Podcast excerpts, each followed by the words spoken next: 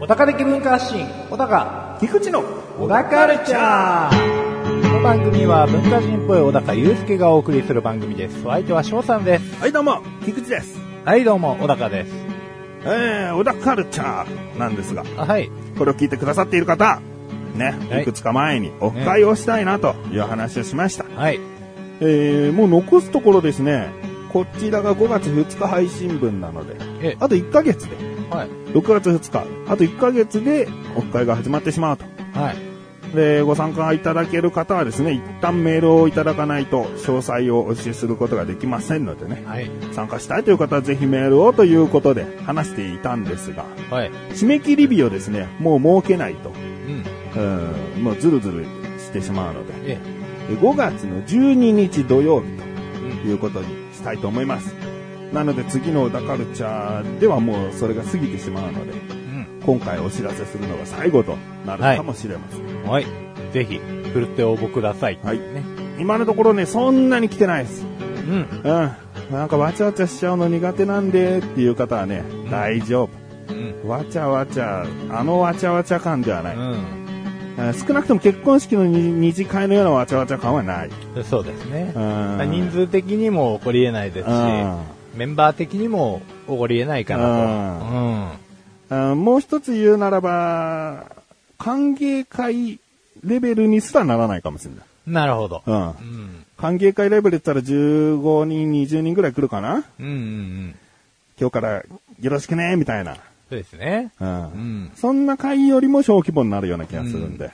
お通夜の後のお食事会よりも小規模です。うん。うん、盛り上がり的にもそれより も、まあ、こう、小規模な感じ。 盛り上が意りは外にね、お通夜の後のこの、お食事会ってちょっと盛り上がっちゃったりしてるところあるじゃないですか。うんみんなちょっと神妙にしてた分ね。そうそうそう。あと仮装した後とかのさ、お食事とかさ、いや、骨綺麗だったね、みたいな。うんああいう感じはないですね。うんまあ、もうちょい、しとやかに。しとややかかではないだろう。なんであってしとやかなんだよ。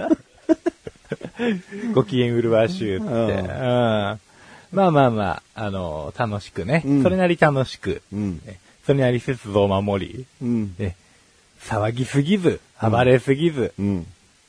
あの、時間とか縛りがないので、そうですねあの、何時までしかダメなんですって言ったらもうその通りにお帰りいただいて全は然い大丈夫なんで、ええあいつ途中で抜け寄ったぜ、つって、うん陰で悪口言うような奴がいたらですね、ねぶちのめしてやりますかぶら。ちのめしてやりますうよ。んお前が帰ればよかったな、つ って。うん。 ぶちのめした。おーそこしとやかに。すやかに。最後美しい顔だったわね。しとやか。したことは相当だけど ね。いやまあそんなー感まあじ。そんな感じです、ね。どんな感じどんな感じなんだねえうん、なので、あの、勇気を持ってね、ご参加いただければね、はい。その分我々は答えたいなとはい思いますので、そうですね。 5月12日までです。詳しいことは過去の小田カルチャーも聞いてみてください。よろしくお願いします。それでは、最後までお楽しみください。小田カルチャーは皆様からのご意見、ご感想をお待ちしております。番組ホームページのメールボタンをクリックして、投稿フォームよりお送りください。いろんなメールお待ちしております。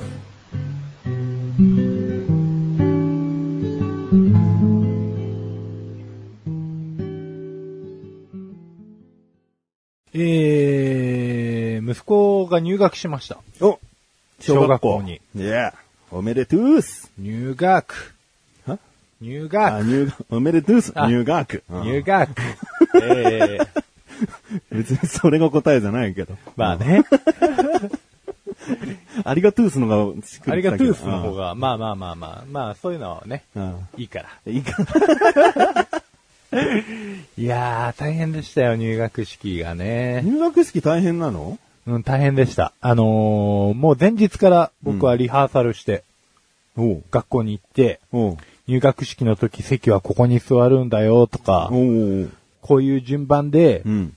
式は進行するんだよとうか、ん。うん、このタイミングになったらみんなで一斉に立ってう、ん。あっち行ってとか、うん。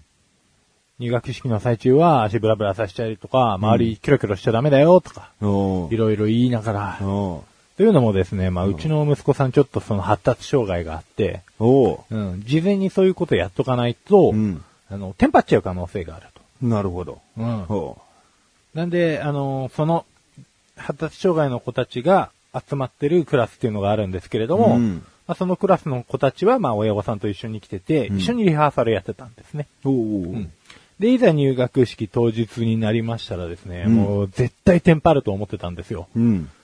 そしたらうまく、こう、僕たち親子とおう離れておう、ちゃんとこう、花道歩いて、お隣の子と手を繋いでお、お歩いて、お席にもつい て、効果も歌って、うんあ、まあ僕が歌ってただけで息子は歌ってないんですけうど、ん知らないし。うん。お。 だから母校だからね。母校ですからね、そうそうそう。なんで、まあ、その後写真撮影だったりとかね、普段慣れない子たちと一緒に、特に集団が苦手な子なんで、うん。うん。うん保育園は行ってたんだよね。行ってました、行ってました。でも運動会とかもね、僕がもうバカになってた時期に関しては、うんあ、バカじゃない、ダメだ。 バカじゃなくて、ダメになってた時期に関してはうん、約2年間ね。そうそうそう、もうちょっと精神的にその頃、うちの息子も不安定で、う。うんん。だ運動会とかもすんげえ逃げ出したりとか、競技中にお捕まえてもう一緒にやってたりとかうね、ん。してたんですけど、まあその子がもう入学式と、しっかりと。しっかりやってくれた今わけのおですかげっよ。ていうのもあるのかなまあありますね、うんだいぶ入念に支度してくれて、うん。こうなんか冊子みたいなのも絵でうん。作ってくれたんですよ。こういう順番でやるんだよっていうミニ冊子みたいなやつ。うん折りたたみの。なんでそれを見ながら一生懸命練習した回もあり、家で練習した回もあり、うん。うまくいきまして。おいやー、泣いたね。 あ入学式泣くか。入学式もちょっと泣いちゃいましたね。うん来たーと思って。成長したなと。成長したなってうん。で、まあ今まだ、投投投稿してるんですけど、うん。投稿もですね、まあ今集団投稿なんですけど、うん一緒に行ってるんですよ。あ、一応ついていってあげてるんだ。そうで、教室まで行って、で、最初のうちはもう、離れてくんなかったんですよ。おうだから教室からなかなか出れなくてお、う朝の会が始まるときにようやく先生に捕まえてもらって、うんじゃねって走って逃げるような感じだったんですけど、うんまあそれもね、最近は、うまく分離できるようになりまして、うん。なんかまたね、こう、日々の成長を感じるな と、そうだうねん。泣きまし。て。まあ、発達障害っていう言葉すごい幅広いからな。まあそうなんですようんね。いろんなタイプがいて、うん。まあ、個人個人本当違うんですよね。うん。特徴が。うん。うん。昔っていうかさ、我々が、この小学校ぐらいの時って、そういう発達障害だなんだっていうことって、あんまり区別してなかったじゃんはいだから今思えばあの子発達障害だったのかなまあ失礼だけどね。ええええそういうふうに考えざるを得ないような子っていたっちゃいたな、みたいな。ああ、わかります。でそうなんもですよね。でも今はそういうふうにケアしながら、うん一緒にどうやったら共同生活できるかみたいな、そうですね。そうう。いうことを考えてくれてるから、ん。やっぱり良くなるだろうね。よくはなってきてると思うんですよね。それほったらかしにされてっていうか、なんかこの子はおかしな子だみたいなうん。感じだけであしらわれてたら、やっぱりいじめにもつながりかねないし、うん先生の見方もね、まあねこ。の子ちょっとダメだってって、勝手に成績を下げられたりとか、うんしそうじゃん。まあうね。ん。でもまあ逆に言うならば、その発達障害の子とうん、いわゆる普通級の子たちとう、ん。もう完全に住み分けがなされているのでう、ん。逆に分かりやすくなってしまったかなっていうところもあるんですよね。あー要するにかなりグレーな子たちとかって、うんまあ、分からなかったりする子とかもいるわけじゃないですか。なんでその子たちも、もしそういう、えー診断とか、うん親の判断があって支援級の方に来ててっていう理由だけで、うん。あの子はちょっと違うんだなっていうのが認知されたりすると怖いなっていうのはあるんですけどね。うんまあその辺は学校の方がうまくやるのかなとも思うんですけど、うんで、一応交流級って言って、まあ、支援級の子と、うん。普通級の子が、うん。まあ、交われるように、うん。まあ、基本は普通級に席を置いてるんですよ。うん。でも、えっ、と、不安のある子や、まだまだちょっと普通級に出すには忍びないっていう子に関しては、うんまあ、交流級で、あのー交流のスキルを磨いていったり、うんまあ勉強についていけるように、えっ、と、交流級の、普通級の勉強を教えていったりとかうん。していくわけですわ。うん。ああうん、まあでも、その方がいいような気がするね。まあいいですね。うんうん。まあ曖昧にしすぎてしまうよりかははっきりした方が正直いいんですけど、うんまあ子供も変に残酷ですからね、連中ね。そうだね。だから、しれっと普通級にいる子もいるんでしょきっと。発達障害だけど。そうですね。小高のそ可能子供性もありますね。小高の子供レベルの子だったら多分、全然普通級入っちゃうような子いると思うんだよね。うん親は特に気にせずに。そうですね。うん。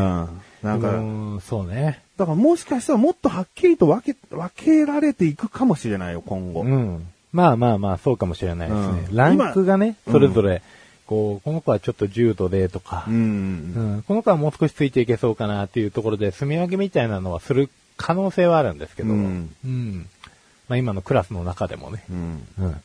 ただ、うちの子も意外にですね、普通級にまだ未だに入れてないんですよ。おううん。入る前にどうしてもピタッと待っちゃって、うん。で、外から見てるらしいん ですね。えー、みたいな。うんうん。まあまあまあ。あ、うん。まあこれも徐々に徐々に入れるようになっていってくれればねう、ん。そうだね。いいんですけどね。入ってからまた、それなりに試練が待ち受けてるだろうし。ええ。うん。まあ大変だろうけどね。まあうね。ん。まあ学校ってそんな感じだったと思うな。そうね。うん。僕は普通級っていう、まあ感じの普通のところでで通ってたけどさ。ええでもそれはそれでさ、なんかあの友達たちからはすごい扱い受けるけど、こっちのグループにいた方がとか、なんかすげえ人間関係いろいろ考えて生活してたなと思うよ。うん。結構学校ってめんどくさいですよね。うんその辺はうね。ん。だから、僕は結構嫌われたくなくってっていう部分もあるんだけど、ええ。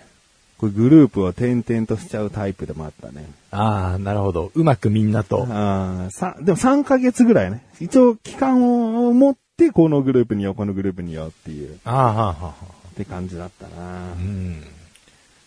あれですね、そういう話とかをしてると、うん。僕もまあそういう時期なくはなかったんですけど、うんなるべくみんなに嫌われないようにみたいなところでううんまくやろうとしてたんですけど、うん。いやー、太宰治の人間失格を思い出しますよね。いやー、もうほんと、道化と化して、うん。なるべくみんなを笑わせて、うん。なるべく人に怒られないようにと、うんなんかこう気を使って生きていくっていうですね。 まあ、あの人はもっと根が深いですけど、うんあれを読んで、これは俺だって言った人が何十万人といるっていうのはよくわかりますうね。ん。うん。なんだろうな、誰もがさ、こうやって人の機嫌を伺って生きてるっていうことはさ、もうさ、人の機嫌を伺い合って生きているって言ってもいいぐらいなわけだよね。そうなんですよね。うん。で決して分かり合えないじゃないですうか。ん。決して分かり合えないのに、他人の気持ちを推し量ること自体が本当はどうにもならないことなのかもしれないんですけど、うんそれでも測ろうとしてしまうのはなぜなのかっていううね。ん。なんか、小田カルチャー再開以来こんな に、こんなにトーンの暗い話を、いや暗いというか、まあ、真面目なね。真面目なあーね。トーンね。ええ珍しいですよね。この収録する前だっても う、とんでもない下ネタの話をずーっとしてたのに。うんしてたなうん。そうですよ。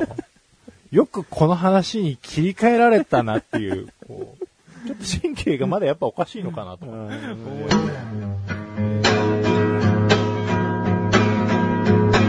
小田カルチャーは皆様からのご意見、ご感想をお待ちしております。番組ホームページのメールボタンをクリックして、投稿フォームよりお送りください。いろんなメールお待ちしております。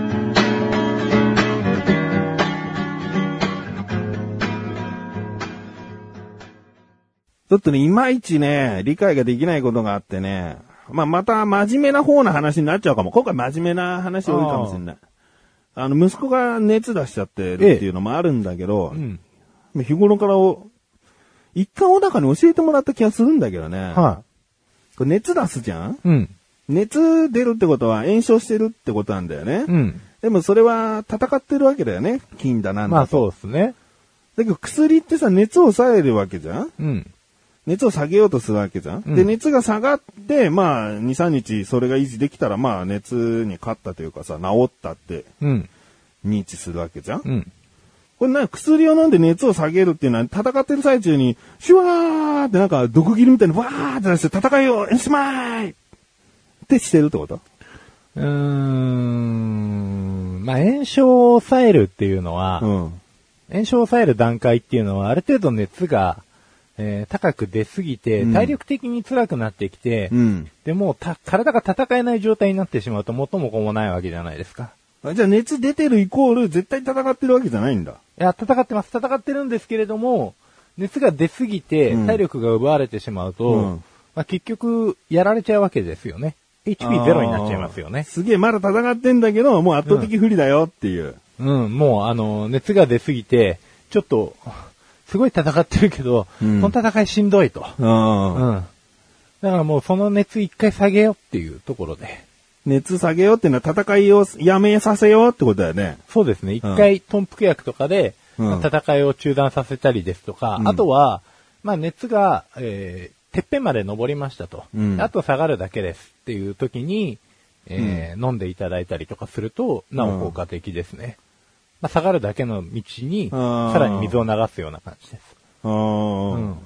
なんだろう、で、戦いっていう表現においては、どういう効果なわけこの熱がえ行くとこまで行ったっていうのは、要はもう、あ、もう、我々の体内組の優勢ですよ。このまま行けば勝てますよが熱のピークだってことだよね。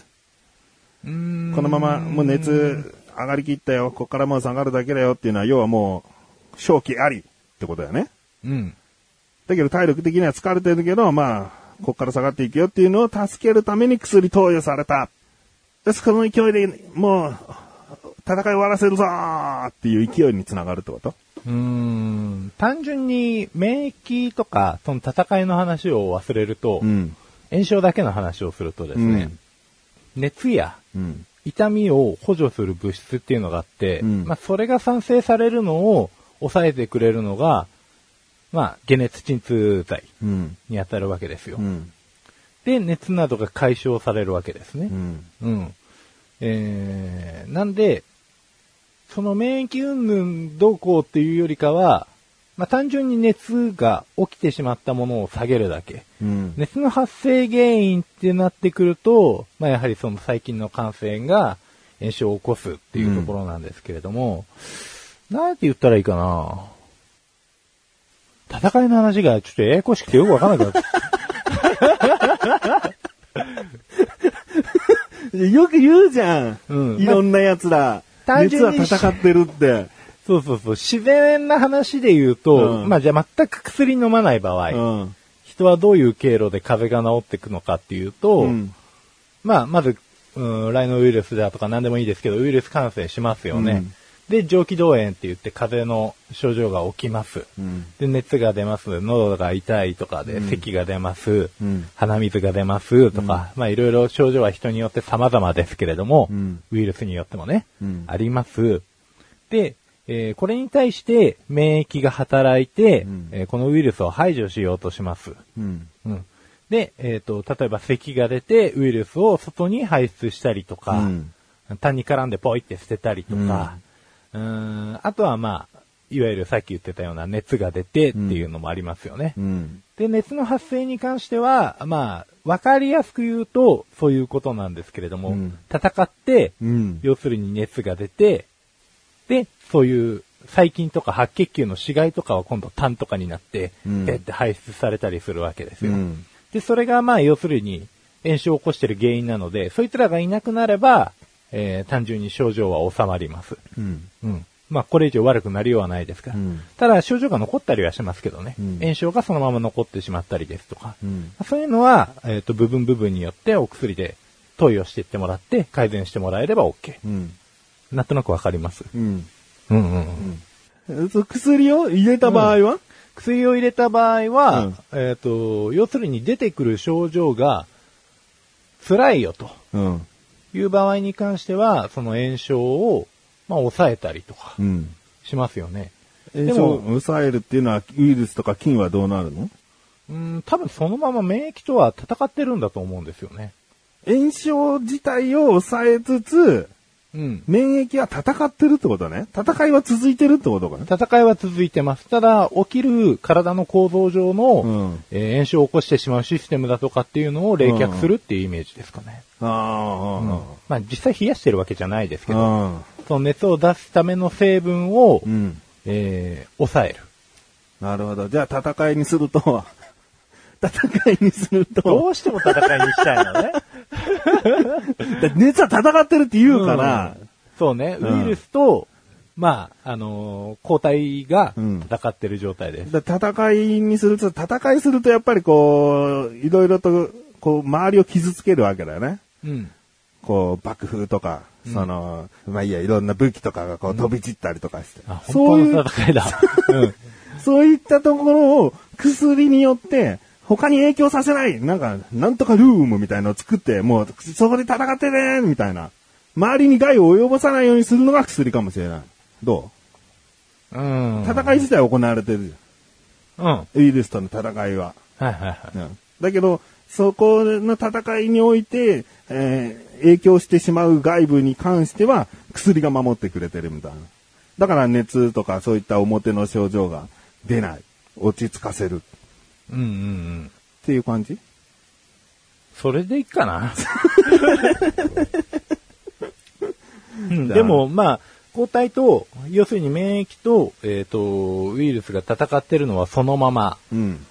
で、えー、じゃあ炎症を抑える薬は、そうね、戦いによって起こる被害を抑えるうんっていう話ですよね。ううんん。だからまあその方法がなんとかルームとか言っちゃってちょっとよくわかんなくなっちゃうんだけど も、うん。だから被害を、えっ、と、最小限に食い止めるっていうところは、うんうんあーなんかそうかもしれないです。あうん。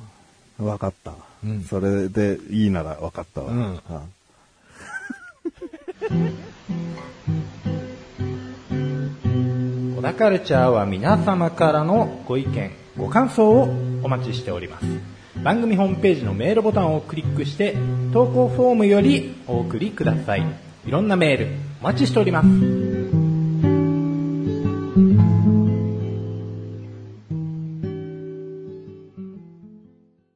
で小高が思っている以上に、うん熱の戦いの話、僕納得してるからね。あ、本当ですすっかきりしてるからね。おー、よかったよかった。なんかほら、熱出てんのに戦ってるからっていうのに薬飲ませてどうなんだよとか、すごいこういろいろ考えちゃってたから。うん、そこはすっげえ納得してる。うん。あ、よかった。その熱を出すだけじゃないんですよ、その子は。うんうんうん。その、プロスタグランジンって言うんですけど、うんプロスタグランジンっていうのが、まあ、要するに、発通物質のブラジキニンっていうのがあるんですけど、うんブラジキニンの痛みを、うんえー増強させる力があって、うんそれで痛みや炎症が起きちゃうんですよ。うん。でも、一方、胃の粘膜を、まあ、分泌したりする役割もあって、うん胃の保護に役立ってたりするんですね。うん。だから、いわゆる、まあ、イブとか、ロキソニンとか、うん。ああいう解熱鎮痛成分飲んで、うん。胃が痛くなるってあるじゃないですか。うん。胃腸障害のある方飲まないでくださいねとか、うんうんうんまあ飲み続けると胃が痛くなるよ、胃が荒れるよっていうのは、うんえっと、そのプロスタグランジンを阻害することによって炎症も収まりますけれども、胃の粘膜が分泌されなくなってしまうので、あ免疫ね、免疫が分泌されなくなってしまうので、胃が荒れやすくなってしまうっていうデメリットがあると。まあよく処方箋だと一緒にね、そういったのを補う薬をさらにくれたりする、そうでね。す。レパミピドとか、まあ、いわゆる胃薬ですね。うん。で、それを飲んで胃の保護をするとか、まあ、ロキソニンに関しても、市販薬だとロキソニン S っていうのがあって、うんうんそれは、あの、生産剤が一緒に入ってるんで、まあ、うんう胃んに優しいようにはなってますね。なるほど。はい。っはあ。ていうような。うんうん。あの、うん、ありがとう。うん こんな、この話したかったんじゃねえんだよ。 この話じゃなか った。いここ、 こやこー。枕だったんだよ。うん。意外に、 意外に話しちゃったよ。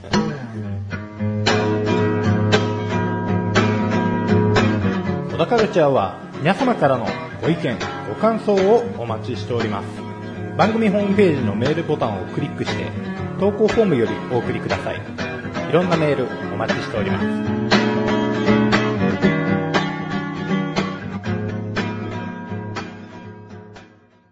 えせっかく説明してくれたけどさ、ええあの、胃の話までは別に思ってなかったわ。なるほどなうんそこまで行くと思う。うんあ話しこたいれ話はあったのに、 前置きとして話しただけだったのにな、すげえ膨らんじゃったからさ、よし叩いてやろうと思 ってあ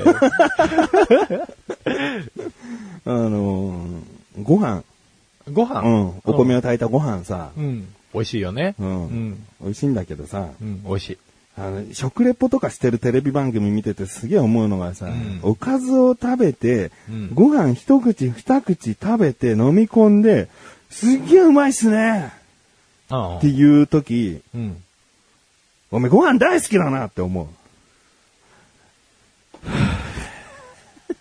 うんおめえご飯ありきしか食事できねえのかよ食レポだろって思なるほどねう。うん。まあもうそのおかずが売りならば、うん。。うん、またおかずだけを純粋に食べろよとで、とんかつとんかつだとしてね、うんとんかつ食べた。うんね。おーうんうんってうなずきながら。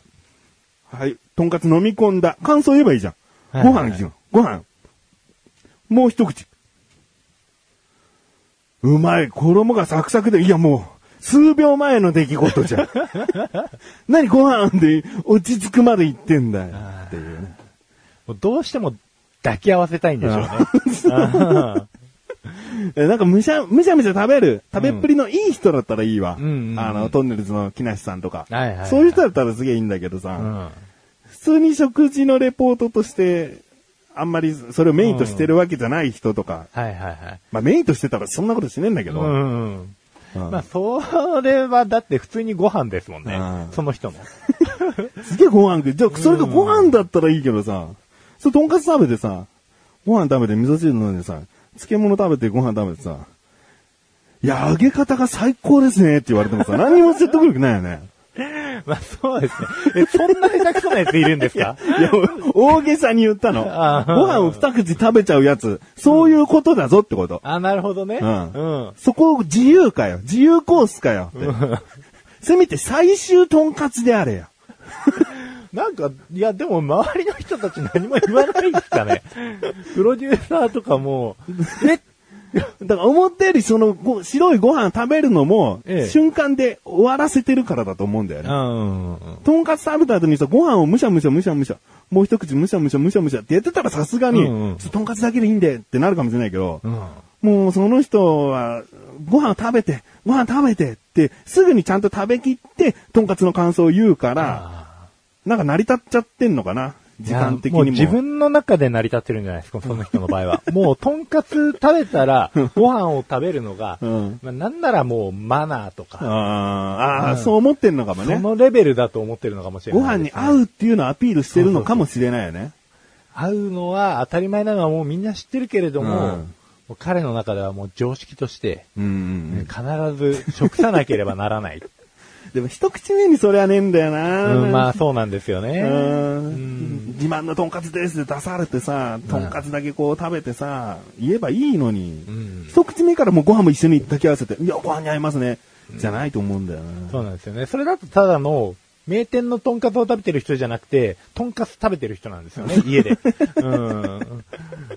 その通り、その通りなのよ。そのお店がご飯にもすげえこだわりがあってって、アピールしてきてるんだったらそのままご飯も行っていいんだけど、うんご飯はまあ普通のご飯だって思うわけじゃん。まあまあま定食のごあ、飯そうなんでてすよ。ね。だからそこはとんかつだけでいいよね、絶対ね。うん。あ店の店主がね、うん絶対に一緒に食べてくれって言うんだったら話は別と して。ぜひご飯と一緒にご賞味くださいって言ったんだったらありだよ。うん。そうじゃないですうね。ん。だね。今後テレビとかさ、こう見てみて、こうご飯行く人を、わかりました。おめえ今普通に食ってんな、みたいな。う。うんん。そんで、感想がうまーいだけの人とかいるからね。あうんご飯を食べて、うまーい。もうそのおかずの感想なしで。あ。もう何にうまいしてるかわからないっていう。わかんないわかんない。う。ん。いやーもう勉強が必要ですね、それはね。う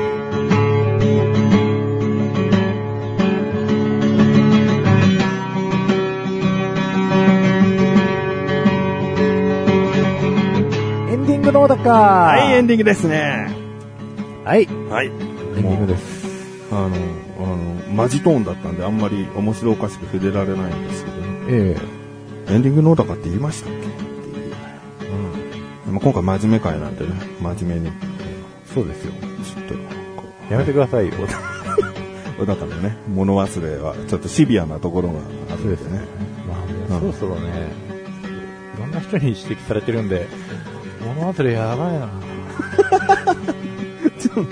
お仕事中はそんなにないんですけど、いや、プライベートとかね、奥さんが話したこと、よく旦那さんは、まあ、奥さんの言うこと聞いてないみたいな話よく聞くじゃないですか。うんいや、なんかそれがもう特に顕著に最近現れてきたなと思って、うんなんかもう、あるんですよ、そういうガムとかが記憶力を改善するっていう。うん胃腸用っていうサプリメントがあってうで記憶力を改善してくれるらしいんですけど、ん。うん。でも買うと、うん。まあ、板ガムだと9枚ぐらい入ってるんでうん。すけど1日9枚が目安なんですよ、は うん、そんなに食いたくないとあ、それ、それってさ、ガムの9枚って何を基準に9枚なのかな味なくなったら捨てる。じゃあ30分噛むことを9枚として、3、9、27、27、20、270時間うん、噛みましょうってことうん、わかんないそんなの何にも参考にならないぞ。俺もう一回こう、お昼食べ終わった後、ガム食べたら、ん次の夜ご飯までずっとそのガム口の中に入れてる時あるからな。おお切ったね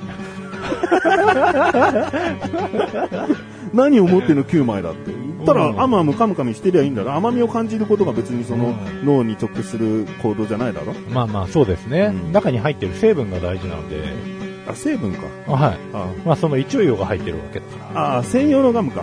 そうそうそううそうんうん胃そ腸れ用を9枚ってことね。そうそうそううそれを9枚なんですん。じゃあ、成分、成分がいるならしょうがないよ。9枚食べなきまあセゃーブです。ねまあ、9枚食べなきゃいけないんですけど、うまあでも、い150円ぐらいなんですよね。 9枚でで、それ1日1回、9枚噛むとして、うんまあ、31日だとすると、うん200ね、何本とか噛うんんで、まあ300い近やいく噛やんいで、や、もうわかるよ。結構な出費よ。まあ結構な出費になりますよね。で、まあ、さして美味しくないんですよ。いや、でも記憶力さ、気にしてるのかもしんないけど、ええ今回もうエンディングのだかって言うんでしたっけって困ったのかもしんないけどさ、えいや意外と最初期の小田カルチャー、いや、お茶の味、ワンルームからさ、まあ、普段の小高から接しててもさ、うん。あれ、小高この話前したけどな、って思うこと、たまにあるからね。あ、本当ですかまあ俺まあまあ。俺もあるし、ああ自分で口に出しておきながら、あれ、これ、ええ過去に話してるな、まあいいやで、話し続けることあるから。うん、いやでも僕はその時あれですよ、まあ、たまに気づいて ますよあこれしたなと思いな小がら高も気づいてたとかあるのね。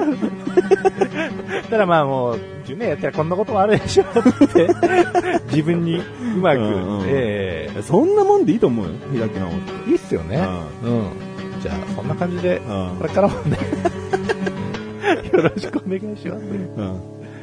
はい「小高レチャー」は月に2回の水曜日更新ですそれではまた次回さようだかさよなら